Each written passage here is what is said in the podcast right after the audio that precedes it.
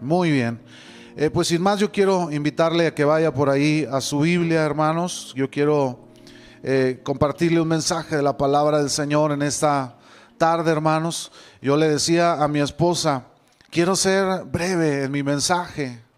Y, de hecho, eh, este, cuando yo me, me puse a hacer mi sermón, hermanos, eh, yo dije, lo, voy a hacer breve y voy a tratar de escribir las menos hojas posibles para yo este, ser lo más breve posible. Dice mi esposa, es que siempre predicas largo. Este, ¿Verdad que no, hermano? No es cierto. y todos, no. Vamos a, ver hoy un mensaje. Eh, segunda carta a Timoteo, capítulo 2, versículos 19 al 21. Segunda carta a Timoteo, capítulo 2, versículo 19 al 21.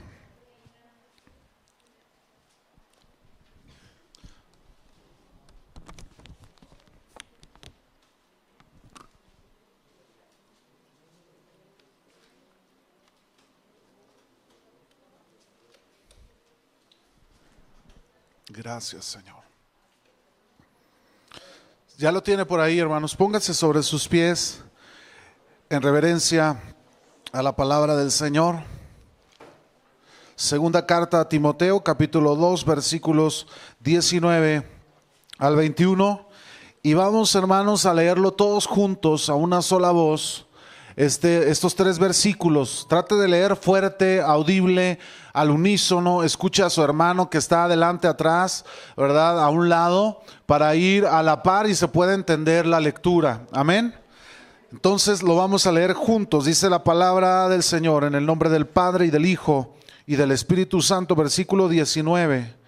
Pero el fundamento de Dios está firme, teniendo este sello. Conoce el Señor a los que son suyos y apártese de iniquidad todo aquel que invoca el nombre de Cristo. Pero en una casa grande no solamente hay utensilios de oro y de plata, sino también de madera y de barro, y unos son para usos honrosos y otros para usos viles. Así que si alguno se limpia de estas cosas, será instrumento para honra, santificado, útil al Señor y dispuesto para toda buena obra. Señor, te damos gracias por la palabra que esta mañana, esta tarde ya de domingo traes a nuestras vidas. Señor, yo te ruego que abras nuestro entendimiento, Señor, que nos ayudes a escuchar, a entender, mi Dios, lo que tú estás hablando el día de hoy a nuestros corazones, Señor. Quita todo estorbo de en medio, toda distracción, Señor, toda pereza, todo sueño, Señor, toda ligerez, Señor, en el sueño. Oramos, Señor, para que tú nos permitas tener concentración, Señor, enfoque en lo que tú estás hablando en lo que tú quieres hablar el día de hoy a nuestros corazones. En el nombre precioso de Cristo Jesús, nuestro Señor. Amén y amén. ¿Puede tomar su lugar, hermanos? Gloria a nuestro Dios.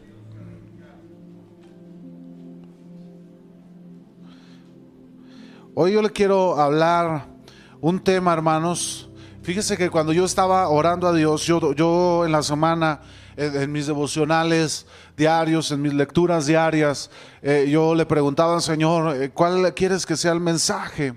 Y, yo eh, me gustaba un pasaje de la escritura que se encontraba en el libro de Marcos, donde Dios hablaba Jesucristo estaba entre la multitud y dice que alimentó a cuatro mil hombres, a cuatro mil personas, les dio pan, les dio de comer.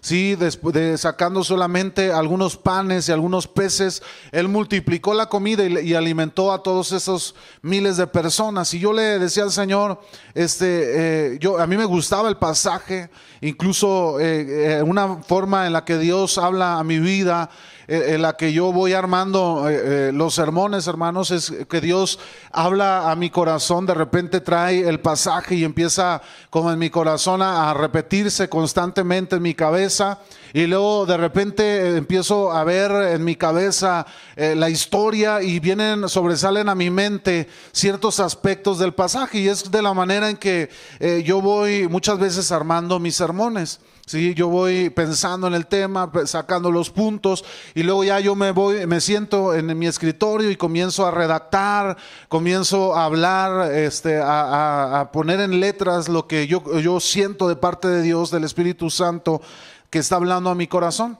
Y yo pensaba compartirles este mensaje acerca de, del creer, de confiar en el Señor. Pero cuando yo iba como a media semana, a, jueves, el Señor comenzó a inquietar mi corazón y yo le decía al Señor, Señor, pero mi, mi, mi, mensaje, mi pasaje era más bonito. Yo decía, este pasaje habla de la fe, desafiar, a creerte, a, a confiar en tu palabra, que cuando tú hablas la palabra nosotros debemos simplemente obedecerla. Yo le decía al Señor, pues, pues suena más bonito, Señor. Y el Señor empezó a traer algo a mi mente a mi corazón, vasijas de honra o de deshonra. Y el Señor lo, empezó a traer y, yo le oraba a Dios y le digo, Señor, pero suena más bonito el otro pasaje. Dijo, eh, pues yo lo sentí en mi corazón, hermanos, cambié el sermón ya eh, casi jueves, viernes, hermanos, empecé a armar este, esta palabra que se llama vasijas de honra y vasijas de deshonra. La segunda carta a Timoteo, el apóstol Pablo le habla a su discípulo eh, Timoteo y le empieza a hablar acerca, esta es una de las cartas conocidas como cartas pastorales, quiere decir que el apóstol Pablo estaba enseñando al pastor joven Timoteo a que trabajara con la Grey, él estaba dando consejos, él le aconsejaba, entre varios de esos consejos, uno de los grandes consejos que Pablo le dio a Timoteo fue que Pablo mantuviera su corazón limpio de todo aquello que Satanás de manera sucia iba a traer a la iglesia. Muchas veces creemos que Satanás trabaja solamente fuera, hermanos, de la iglesia, que Satanás solamente se mueve allá en el entorno, que usted cuando está en la, iglesia, en la iglesia solamente Dios, eh, ciertamente Dios trabaja con su iglesia, pero Satanás siempre, hermanos, está tratando de sembrar, está tratando de perjudicar,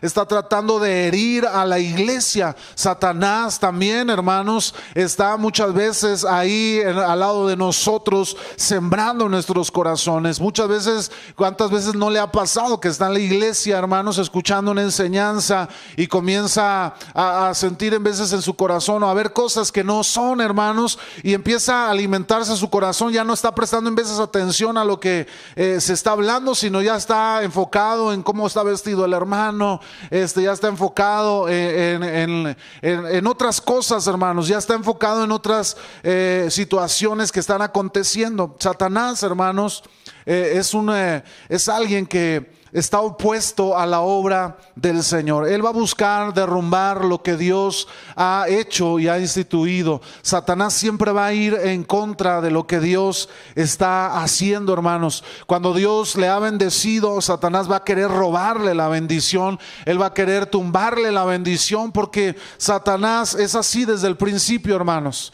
Él eh, se opone a todo lo que se llama Dios y a todo lo que merece adoración. El, darle a la adoración a Dios, Él va a tratar de ensuciar ahí. Y eso es muy cierto, hermanos. En Satanás hay suciedad, hay maldad. Él va a tratar de contaminar todo lo que Dios hace. porque cree que hoy en día eh, están todas estas reformas a las leyes donde quiere quebrantar lo santo de Dios, el matrimonio instituido por Dios, donde quiere quebrantar la relación hombre-mujer y convertirla en hombre con hombre, en mujer con mujer. Satanás ensucia lo que toca, Satanás perjudica lo que toca, pero Dios, hermanos, santifica lo que Él hace y lo que Él toca. Así que nosotros, hermanos, debemos mantener nuestro enfoque en Cristo Jesús. Y Pablo aconsejaba a Timoteo y le decía, Satanás, ha venido a ensuciar a muchos de los que están dentro de la congregación y muchos de ellos se han apartado de la verdad, predicando doctrinas falsas, predicando palabras equivocadas, enseñando doctrinas de demonios. Y dice que la, escritura que le aconseja a Timoteo diciéndole en el versículo 19, eh, eh, el Señor conoce a los suyos, apártese de iniquidad todo aquel que invoca el nombre de Cristo. ¿Por qué le dice esto Pablo a la iglesia si no es a la iglesia a quien le está hablando? Pablo le está hablando a los que se congregan en la iglesia para decirles, apártense de toda iniquidad, vivan apartados. Y yo encontraba en el, en el pasaje varios aspectos que quiero mencionarlos. El primero de ellos, hermanos, la Biblia dice en el verso 10, 19, que Dios conoce a los que son suyos. Eh, hermano, el Señor, el Señor Jesús, Él conoce a los que le pertenecen. Incluso en Mateo capítulo 7 el Señor dijo, versículo 22 y 23, que muchos vendrían en el día postrero y le llamarían, Señor, Señor, no profetizamos en tu nombre y en tu nombre echamos fuera demonios y en tu nombre hicimos muchos milagros. Y dice la escritura que el Señor les declarará, nunca los conocí, apartados de mí, hacedores de maldad. ¿Qué quiere decir esto, hermano? no quiere decir que el conocimiento de Dios esté limitado solamente a los que Él conoce, a los creyentes, sino que quiere decir, hermanos, que Él identifica a los que le pertenecen y también a los que no le pertenecen. Él tiene el pleno conocimiento, hermanos. Otro, otro aspecto importante del pasaje nos dice que eh, la escritura, que nos apartemos de toda iniquidad, aquellos que invocan el nombre del Señor. Fíjense que la palabra iniquidad significa, según el diccionario, injusticia o gran maldad en el modo de obrar. Quiere decir que los inicuos o los que, los que practican la, la iniquidad, hermanos, son todos aquellos, aquellas personas que son injustos y que hacen gran maldad en su forma de obrar. Ellos obran con maldad. Yo no sé si usted alguna vez ha escuchado alguien maquinar maldad. ¿Verdad? Así como aquellas personas que llenan de rencor su corazón y luego dicen con odio, con rencor, pero va a ver, me las va a pagar. Nunca he escuchado oír, eh, perdón, nunca he escuchado a alguien hablar así, me las va a pagar, se va a arrepentir de lo que me hizo.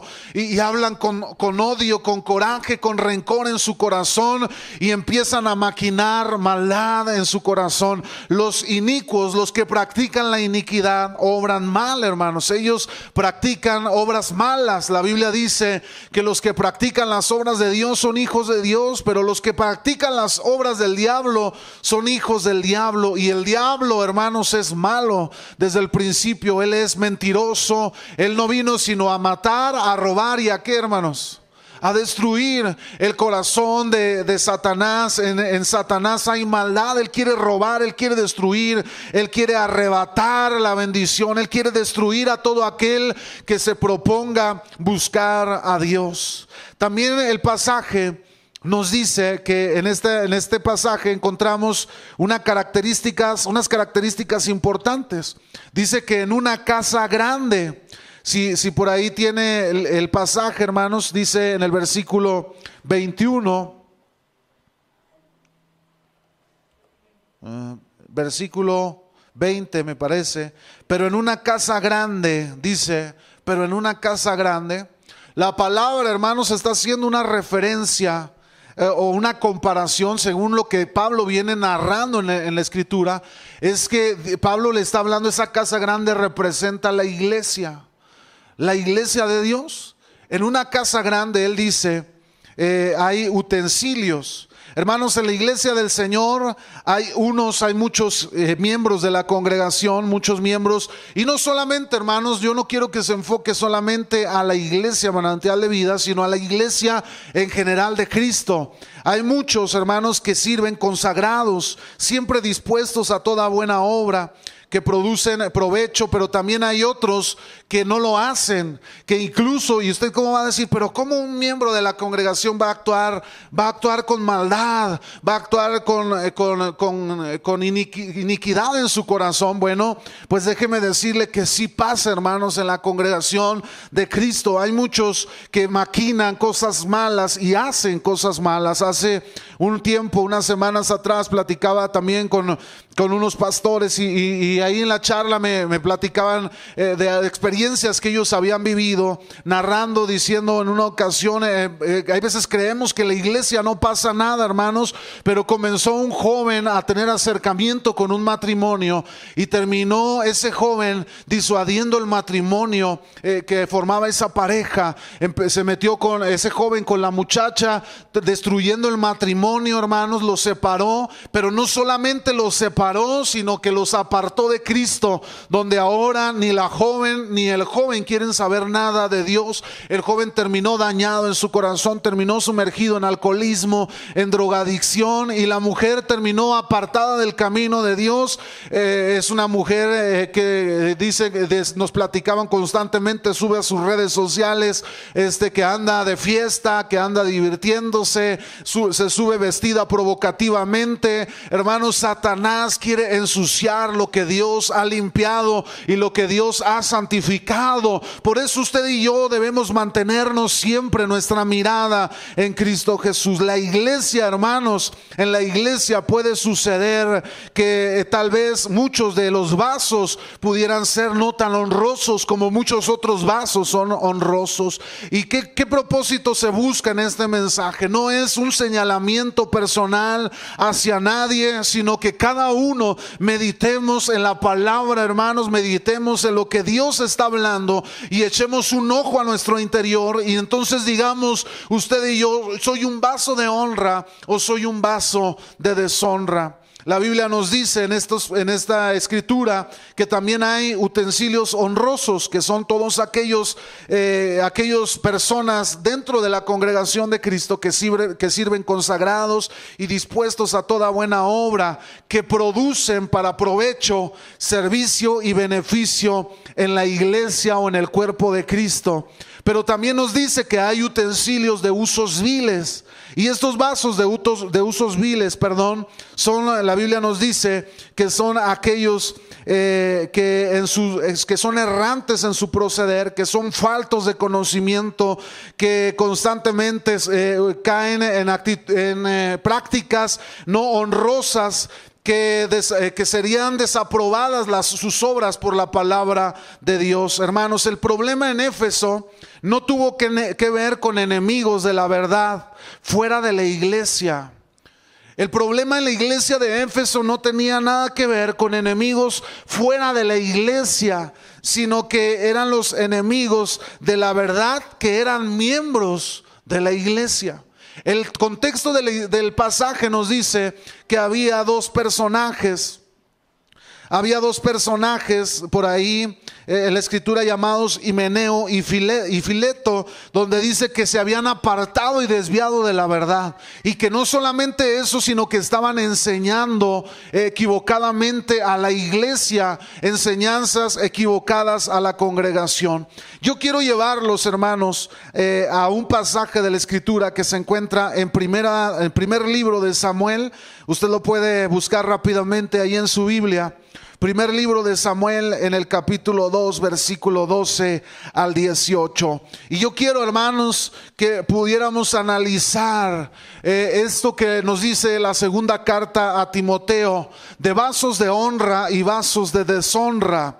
¿Qué es esto? Vamos a ver en la escritura de una forma ejemplar y práctica lo que la Biblia nos habla o lo que exhorta Pablo a Timoteo. Segunda, segundo libro de, de Samuel 2, capítulo 2, versículo 12 al 18. Dice la palabra del Señor, lo leo en voz alta, usted me va siguiendo con su vista. Dice, los hijos de Eli eran hombres impíos y no tenían conocimiento de Jehová.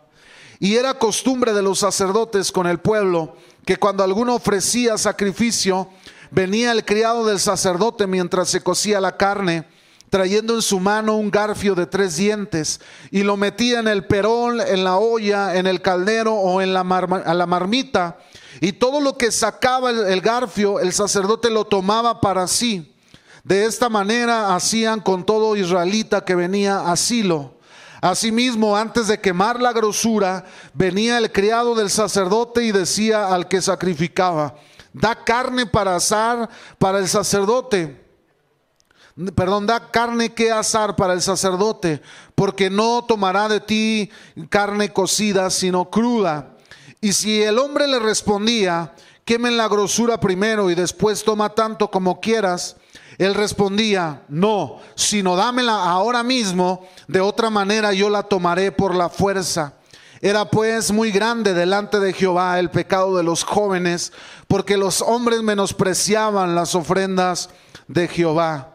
Y el joven Samuel ministraba en la presencia de Jehová vestido de un efod de lino. Hermanos, yo quiero hablarles algunos aspectos importantes respecto a lo que leíamos en Timoteo. Timoteo nos dice que Pablo le exhortaba a la iglesia diciendo hay vasos, utensilios que son para honra, vasijas que son para honra, pero también hay vasijas que son para deshonra. En el pasaje de Samuel, hermanos, vemos a dos hombres, hijos de un sacerdote llamado Elí. Estos dos jóvenes llamados Ovni y Fines eran hombres malos y perversos en su corazón. Eh, debe de entenderse, hermanos, el contexto de la vida de estos dos jóvenes. Estos dos jóvenes, hermanos, no se criaron en, una, en, uno, en un antro, no se criaron en un hogar disfuncional, no se criaron en, en un lugar donde había alcoholismo, drogadicción, golpes, maldad estos dos jóvenes se criaron, dice la palabra de Dios, en, el, en la casa de Dios, en el santuario. Ellos crecieron al lado de su padre Elí. Elí era el sacerdote del pueblo. Elí les enseñó la labor del sacerdocio porque en aquel tiempo era, era costumbre, hermanos, era algo instituido por Dios que la familia sacerdotal heredaba el sacerdocio. ¿sí? Entonces el, el hijo del sacerdote heredaba el sacerdocio y por lo tanto el sacerdote tenía que enseñarle la labor a sus hijos del sacerdocio. Por lo tanto, Ovni y Fines no eran hombres cualquiera, ellos eran eh, de la familia sacerdotal y ellos conocían la palabra, la ley de Jehová, ellos sabían las ceremonias que se tenían que realizar en la casa de Dios. Ellos ya tenían práctica porque crecieron al lado de su padre ayudándole, participando en, las ceremonias que se realizaban para los sacrificios y para la adoración a Dios.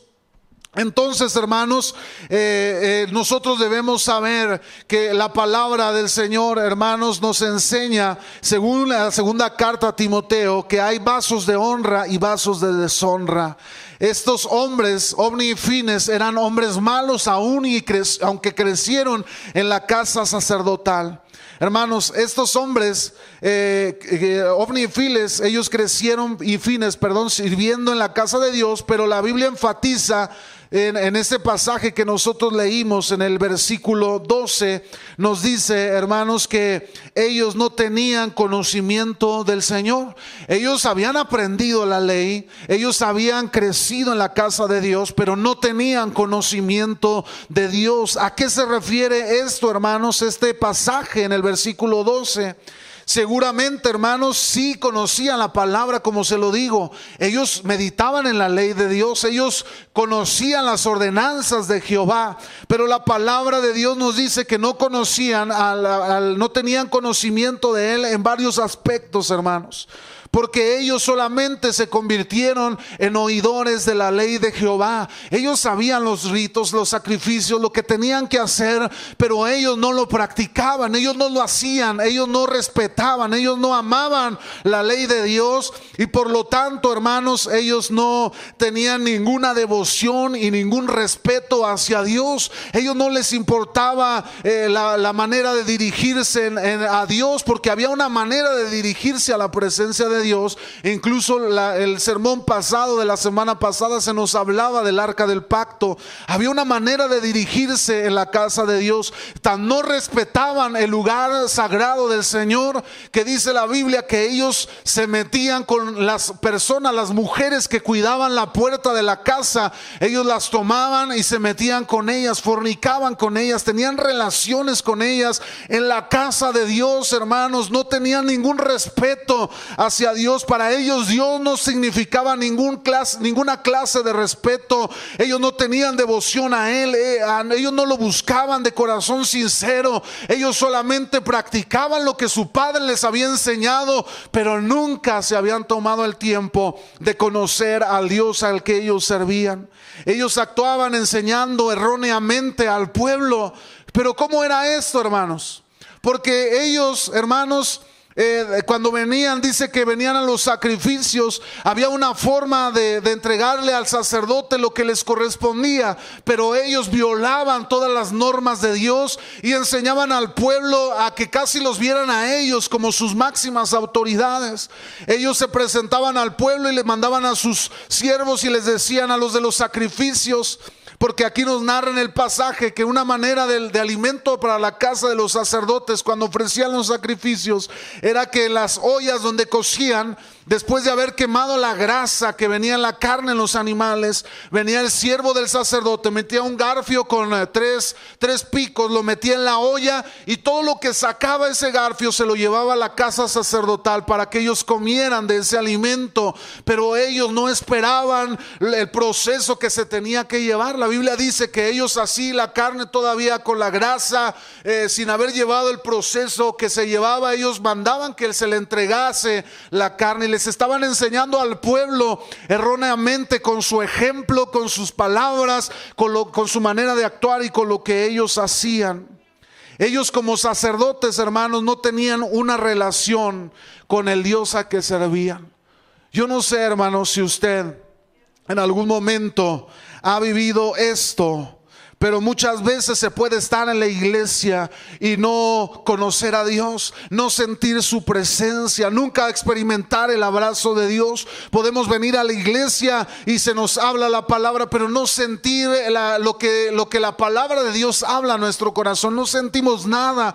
A veces decimos, eh, yo busco a Dios, pero no siento su presencia. Yo trato de acercarme a Él, pero no siento su presencia. El día de ayer se les predicaba a los jóvenes. Eh, del pasaje del, del hijo pródigo, cómo el hijo pródigo decidió retirarse con lo que le correspondía, pero cuando nosotros eh, se les hablaba a los jóvenes diciendo, muchas veces no queremos acercarnos al Padre porque hay áreas en nuestra vida que no queremos desprendernos, de las que no queremos soltarnos, preferimos abrazarnos a, nuestro, a la, a la forma en que vamos caminando nuestra vida antes de entregarle a Dios cada una de las áreas de nuestro corazón. Amado hermano, debemos aprender a conocer a Dios, no solamente su palabra. De nada le va a servir a usted meterse en un instituto bíblico y aprender la Biblia, aprender lo que, lo que enseñan en el instituto si usted no se dispone en su corazón a conocer a Dios. De nada servirá, hermanos, que usted pague las mejores escuelas teológicas si usted no se dispone y abre su corazón a la presencia de Dios. Solamente Dios puede eh, santificarnos, solamente Dios puede enseñarnos su verdad para que usted y yo podamos abrazarla. Y yo quiero invitar a Eric, no sé si se encuentra Eric por aquí. Ayúdame Eric, por favor, poquito en el piano. Ya casi voy a terminar, hermanos. Le prometí que iba a predicar corto. Los hijos de Eli eran hombres malos que menospreciaban a Dios, hermano. Yo no puedo concebir a un hombre, mucho menos un sacerdote, un hombre de Dios, un ministro de Dios, menospreciando la presencia de Dios, menospreciando al Dios al que sirve. Pero ha pasado, hermanos, y sigue pasando en la actualidad. Muchos pudieran venir sorprendidos diciendo, este, yo, eh, yo supe que un pastor terminó en adulterio y, vienen eh, llorando casi a la iglesia diciendo, pero ¿cómo puede ser que un pastor este, haya caído en adulterio? Hermanos, hay veces posicionamos a las personas en lugares que no les corresponden. Eh, yo soy un hombre como usted, como cualquiera de nosotros, sujetos a pasiones y a pensamientos, hermanos, y vivimos en esa lucha constante en nuestra vida diaria. Pero la Biblia nos dice que nos mantengamos alejados de la iniquidad, que limpiemos nuestros corazones, que nos limpiemos apartándonos de aquello que nos distancia de la presencia de Dios. Omni y Fines, siendo hombres como usted y como yo, ellos prefirieron eh, darle rienda suelta a su corazón y terminaron sumergidos en pecados que ofendían a la presencia de Dios. El menosprecio, hermanos, significa darle menos valor de lo que realmente vale una cosa o una persona. Cuando usted menosprecia a Dios, usted le está diciendo a Dios, para mi vida no vales lo que realmente vale Dios para la humanidad y para el universo. Porque Dios es dueño de todo, Él posee el poder, Él es dueño de todas las cosas. Hermano, no hay nada que pueda compararse a Dios mismo. Pero nosotros en nuestro corazón muchas veces decimos, para mí es mucho más valioso y más importante otras cosas que tú. Ellos menospreciaron la presencia de Dios. Omni fines, hermanos, hacían no solamente menospreciaban la presencia de Dios y se alejaban de Él, sino que estaban siendo de tropiezo al pueblo de Dios por medio de la enseñanza y ejemplo que reflejaban como sacerdotes de la casa de Dios. Hay veces no nos damos cuenta, hermanos, que nuestro testimonio es tan importante para servir a Dios, para venir a la casa de Dios, para servir al Señor. No entendemos, hermano, que el, ejemplo que estamos dando allá afuera, al mundo, hermanos, es tan importante. Cuando nosotros nos acercamos a Dios para ocupar un lugar como era el sacerdocio de la casa de Dios.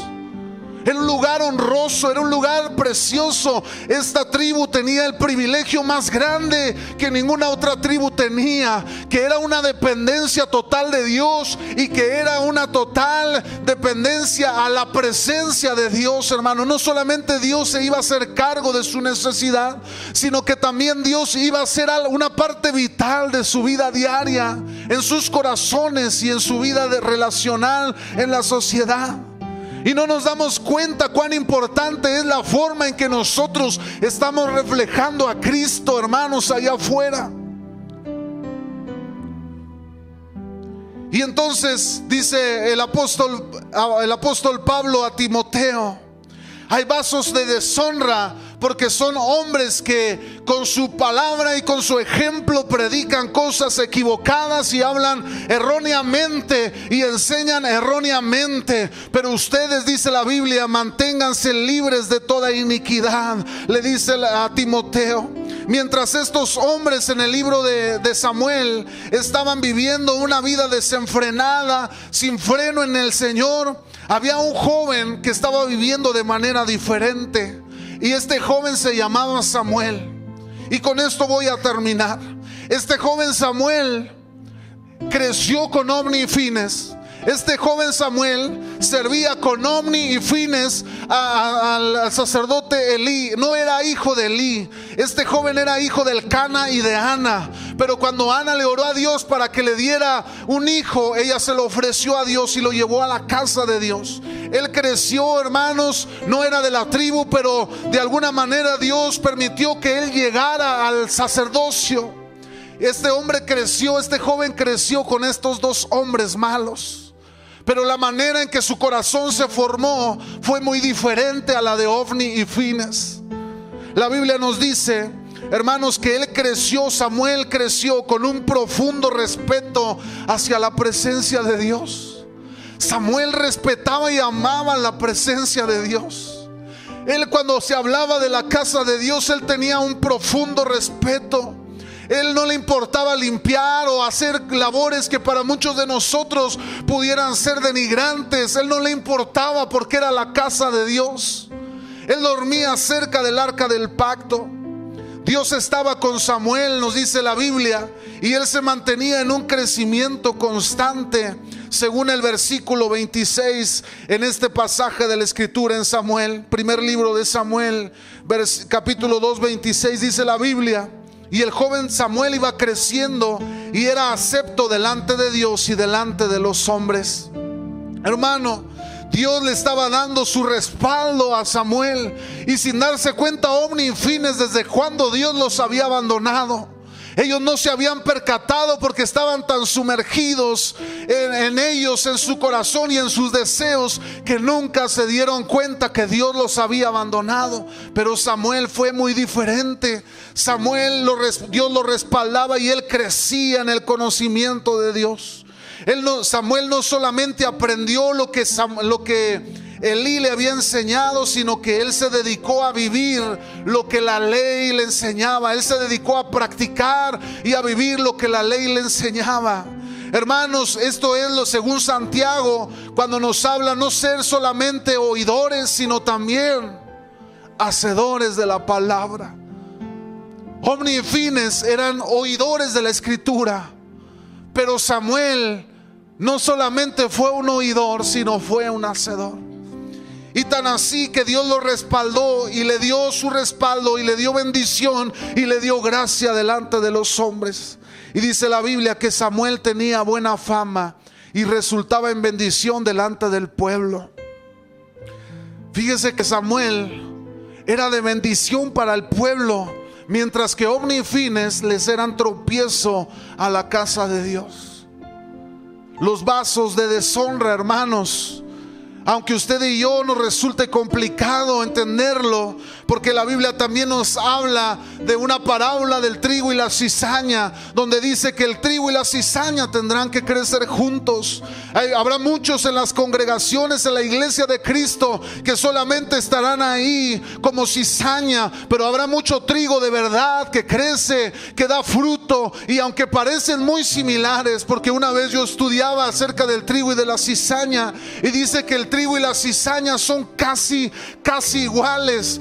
Única diferencia es que el trigo crece un poco más y en ellos se da fruto, mientras que la cizaña no da fruto, hermanos, y se queda estancada a una cierta altura.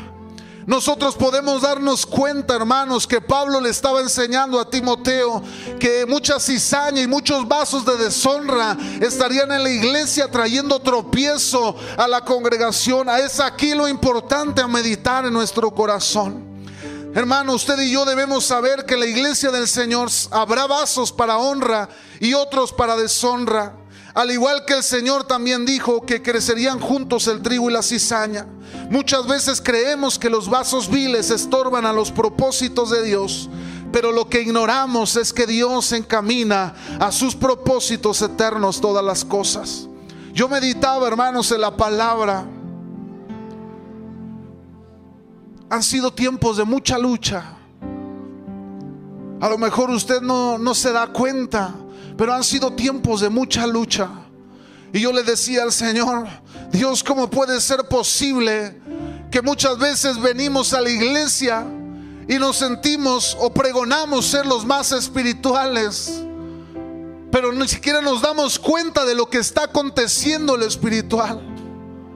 Hermano, hay veces están pasando luchas, situaciones adversas y estamos tan distraídos en cosas Hermano, que no nos damos cuenta de lo que estamos enfrentando espiritualmente.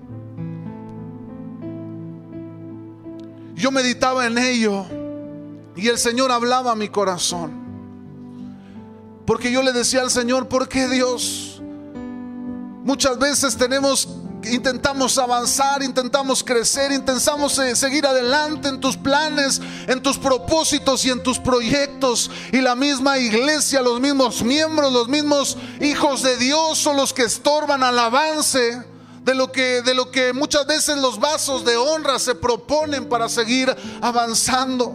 Hermanos, debemos saber que los vasos de deshonra no, no solamente están ahí, hermanos, porque sí, sino que muchas veces Dios también usa a esos vasos de deshonra, usa esas vasijas, usa a esa cizaña para darle un crecimiento a la iglesia, a la iglesia de Cristo. ¿Sabía usted que cuando la iglesia se ha enfrentado a las, a las, oposiciones, a las persecuciones y a todo aquello que trae persecución a la iglesia, la iglesia ha crecido de manera eh, inimaginable, hermano. El tiempo de la iglesia primitiva, la iglesia creció de una manera sorprendente por la persecución de Roma hacia la iglesia. Hermano, nosotros debemos entender, más bien aquí tener el cuidado de preguntar a nuestro corazón, ¿qué vaso soy yo? Los vasos de honra, hermanos, son utensilios que sirven a Dios. Son utensilios que son eh, eh, dispuestos a Dios, que sirven a Dios y que no estorban a los propósitos de Dios, sino que siempre están dispuestos a avanzar en los propósitos de Dios. Los vasos de deshonra son aquellos que constantemente hacen tropezar a, la iglesia, a los hijos de Dios. Aquellos que eh, conociendo la verdad enseñan cosas que no son verdad que con su ejemplo hacen tropezar a los que realmente se han propuesto seguir a Dios. Y quiero concluir con esto, segunda de Timoteo 2:21. Así que si alguno se limpia de estas cosas, será instrumento para honra, santificado, útil al Señor y dispuesto para toda buena obra. Y escuche esto, ya voy a concluir. La vasija físicamente, hermanos, según lo que nos narra el pasaje, no puede cambiar su estado. Es decir, usted no tiene una vasija en su mesa y de oro, por así decirlo, y que la vasija se transforme en una vasija de barro. No se puede, ¿verdad? O si usted tuviera una vasija de barro y que de repente entrara a su cocina y la viera de oro, no se puede. Hermanos, pero nosotros debemos saber que la enseñanza del pasaje nos narra que está hablando de una manera en un lenguaje figurado. Porque estas vasijas representan hombres, seres humanos, personas, hombres y mujeres. Por eso, hermanos, la vasija de, de madera o de barro sí puede llegar a ser una vasija de oro o de plata. Y Meneo, hermanos, y Alejandro habían desechado la fe y la buena conciencia si se hubieran limpiado, como dice la escritura, de todas estas cosas, se habrían restaurado a su estado de honra, siendo vasijas de oro y de plata. Todo miembro de la iglesia, hermanos, es una vasija o para honra o para deshonra. Debemos examinar nuestro corazón para estar seguros que usted y yo somos vasijas de honra. Dice segunda carta a los Corintios capítulo 13 versículo 5. Examinaos a vosotros mismos si estáis en la fe. Probaos a vosotros mismos. ¿O no os conocéis a vosotros mismos que Jesucristo está en vosotros? a menos que estéis reprobados. La Biblia nos dice que usted y yo podemos autoexaminarnos y nosotros mismos sabemos si somos vasijas de honra o de deshonra. Hermano, es triste darnos cuenta que la iglesia de Dios, muchos vendrán a ser tropiezo para otros, pero debemos saber que existe la iglesia del Señor. Pero debemos estar firmes, pero también debemos mantenernos examinando nuestro corazón para no ser aquellos que causan tropiezo a la iglesia de Cristo. Porque la Biblia dice, que aquellos que, que, son de tropiezo les sería mejor atarse una piedra de molino al cuello y arrojarse a lo profundo de un río al castigo que Dios traerá a todos aquellos que fueron tropiezo a la casa de Dios. El Señor en su omnipresencia, hermano, siempre supo el proceder de los hijos de Eli. Él, al igual que él conocía el corazón y la vida de Samuel, el Señor habló claramente en su palabra diciendo, fíjese lo que la Biblia dice, hermanos. Por tanto, Jehová, el Dios de Israel, dice, yo había dicho, le había dicho a Elí, que tu casa y la casa de tu padre andarían delante de mí perpetuamente. Mas ahora ha dicho Jehová, nunca yo tal haga, porque yo honraré a los que me honran y los que me desprecian serán tenidos en poco. Hermano, Dios honrará a los que le honran. Él hará vasijas de honra a los que honran su nombre, pero a los que le desprecian, la palabra de Dios dice que serán tenidos en poco por parte del Señor. Quiere recibir honra en su vida, hermano, de parte de Dios. Debemos aprender a ser vasijas de honra. Y la Biblia nos dice, hermano, que eso usted y yo lo podemos hacer. Porque la Biblia dice que debemos limpiarnos de todas estas cosas para que usted y yo podamos llegar a ser vasijas de honra. Hermano, entonces es una decisión personal de cada uno de nosotros. Si Meneo y estos hombres que se dedicaban a hacer tropiezo a la iglesia hubieran cambiado su actitud, hermanos, entonces ellos, lejos de haber sido vasijas de deshonra, se hubieran convertido en vasijas de honra. Póngase sobre sus pies un momento. Y yo quiero hacer una oración en esta tarde.